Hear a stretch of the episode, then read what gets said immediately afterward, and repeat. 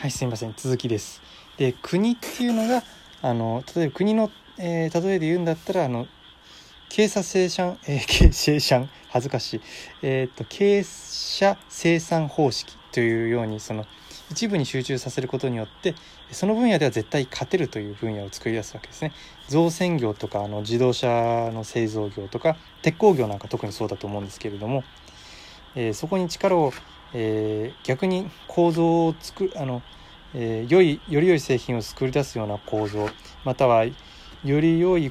製品を作り出す会社を作り出すような構造を、えー、国が率先して、えー、作ることによって、まあ、独占させることによって、えー、なんだろう、えー、例えばアメリカや、えー、ヨーロッパなどの、えー、工業製品にも対抗できるえ分野を作ったわけですね国が。はいまあ、それはあの非常に悪いことではないむしろそれは、え今、えーと、発展途上国が、えー、真似しようと思ってるぐらいだと思うんですね。えーと、まず最初は経済が発展してない状態では、えー、自分自自国の産業を保護する、えー、ある程度、えー、先進国の、えー、経済規模に追いついてきたら、えー、規制を緩和していくそれは非常に、えーと、戦略的でありあの国の存亡をかける戦略であるならば非常に正しいと思います。で、えー、っと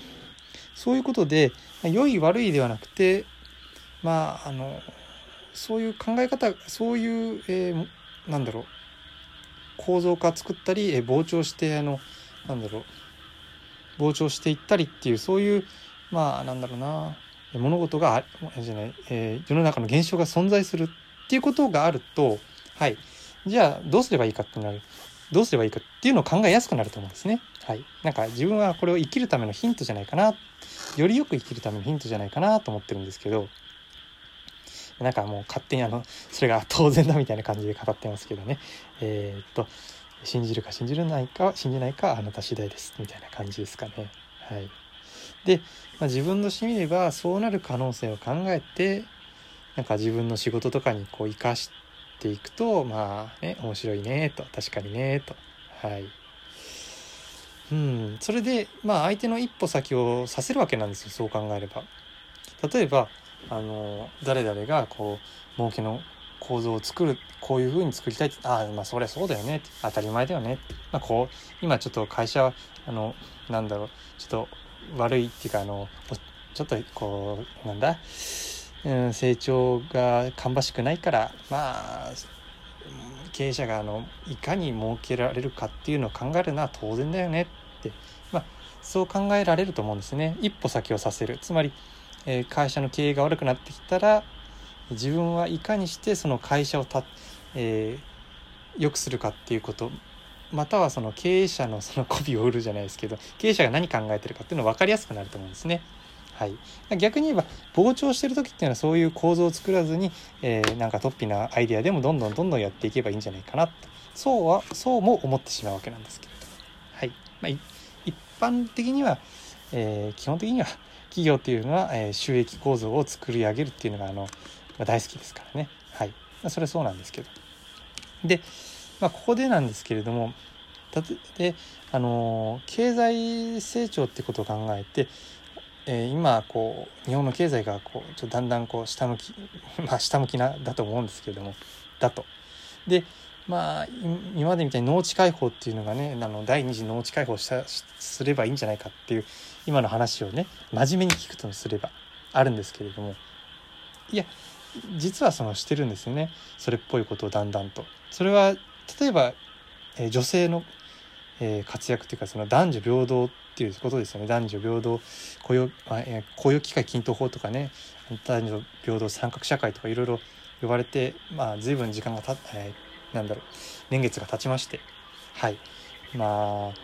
ああの自分の現代社会の教科書に載って小学校の時に載ってるから結構もう時代時間が経ってる何十年も経ってる気がするんですけれども。えー、女性の活躍。今までねどう考えても男性があの活躍しすぎってから男性が独占していたと思うんですよ。これあの男性の意見ですけれどもね。はい。それどういう時に思ったかっていうと自分は小学校の校長先生を見た時ですね。自分の小学校の校長先生にあの女性の校長先生が一人だけ。てか今まで、えー、小中高大学は校長先生って言わないけど校長先生が女性だったのは小学生のあの先生一人だけなんですよ。はい、でその時まあ誰かが言ってたな女性の校長女性が校長先生になるには男性の5倍努力しなければいけないと。うんまあ確かにそうなのかな。まあその時はあんまりこう深く考えてない、まあ、それそうだなと思って、まあ、それはなんか大変なんだろうなと思ったんですけれどもよくよく考えてみると例えば見てください あの小学生小学校の時の先生先生ですね、まあ、校長先生って基本的あの先生からなると思うんですけれどもあの先先生は、えー、男性女性ほとんど、えー、比率変わらずっていうか、まあ、女性の方がやむしろ多いぐらいいると思うんですよ先生は。けれども校長先生になってるのはなぜか男性ばかり。ってかもう男性しかいないその頃。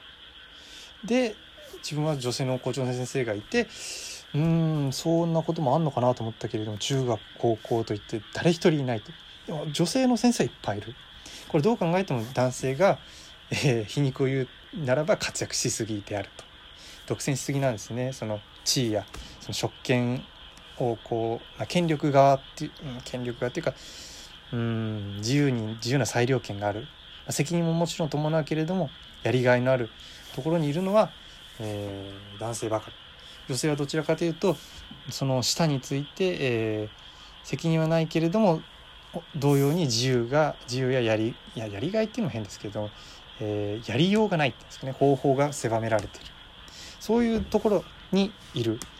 いたいさせられた女性、まあ、いせられているかもしれないですね。はい、それをあの今の社会はど少しずつ変えようとしているんですね。だんだんと。LGBT や、えーと、マイノリティと言われるようなその少数派に対してその今いろいろかんあのなんだろう考えを変えるべきだっていうね社会のその変革が、え、行行われていて自分もそれは非常にこういいことだと思うしはいあのなんだろう自分はそういうのを理解してこなかったから理解すべきなんだなと考えております。まあ、けれどもまずはその女性が活躍できるような社会を作り上げたいなと思うんですね。まあ自分の周りにそういう人たちがいないからっていうのはちょっと語弊があるかもしれないんですけれどもでも女性が悩んでたりそのななんでそれが女性にはさせられないんだっていうそのうんなんか女性の苦しみっていうのは随分こう、まあ、男性としてですけれども見てきたんでそういう人たちが少しでも自分のやりたいように自由な生きがいを持った、ね、社会を自分の手でこう作り上げられるようななんだろう仕事ができるような地位を彼女彼女だっていうか全員彼女っていうか、うん、女性にも作り上げてほしいと。えー、その意味でなんかまずは、えー、なんだろう全ていっぺんにはできないと思うんですよ。だんだん社会を良くするなんだろう社会一つずつ変えていくことができると、はい、口フイルムかもしれないですね。あのそういうふうにであのまあうん。えっ、とちょっと話がそれてきましたけれどもあの女性のその自由っていうのを、えー、なんだ確保することによってまたはその、えー、やりがいを与えることによってそれはあの昔でいう戦後でいう農地解放にあたるようなものですよね。女性解放って言っていいのかな？そんな大げさではない気がするけど。その女性の、えー、パワーを使ってまた日本は高度経済成長期にいけると思うんですね。それはどこの国もそうやってるんですけれどもね実は。はい。もちろんあのその、えー、その後にマイノリティと言われてる人たちにそれはどんどんどんどん広げられ広げていけばどんどん経済は成長していくと。それで、えー、そのうちにより効率のいい、え、消費大量消費ではなく消費と同時に生産をもう伸ばせるような社会の構造を作っていければ、えー、そのなんだ女性とかの活躍によって高度経済成長を生みさらにその、えー、成長期が冷放熱また、えーさえーと、構造を作っていった時にその構造自体がいい構造を取れるように、えー、自分も何かできればなと。うん。罪悪感からかもしれないですね男性としての。まあいいか。まあそういう社会を作りたいなと思っててちょっと今こういう話をしてみました。はい、まあ、女性のことだけではないんですけれども人間のその自由っていうのは自由エネルギーっていうんですかね。それはちょっとあの オカルトっぽいしそれは良くないですね。まあなんかでもあのなんだろう。なんか楽しく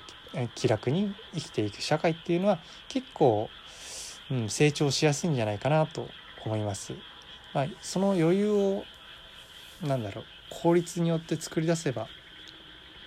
いい構造を作り出してその中でそのなんか気持ちが楽になるような気が楽になるようなねあの働いててあのずっとせかせかなんか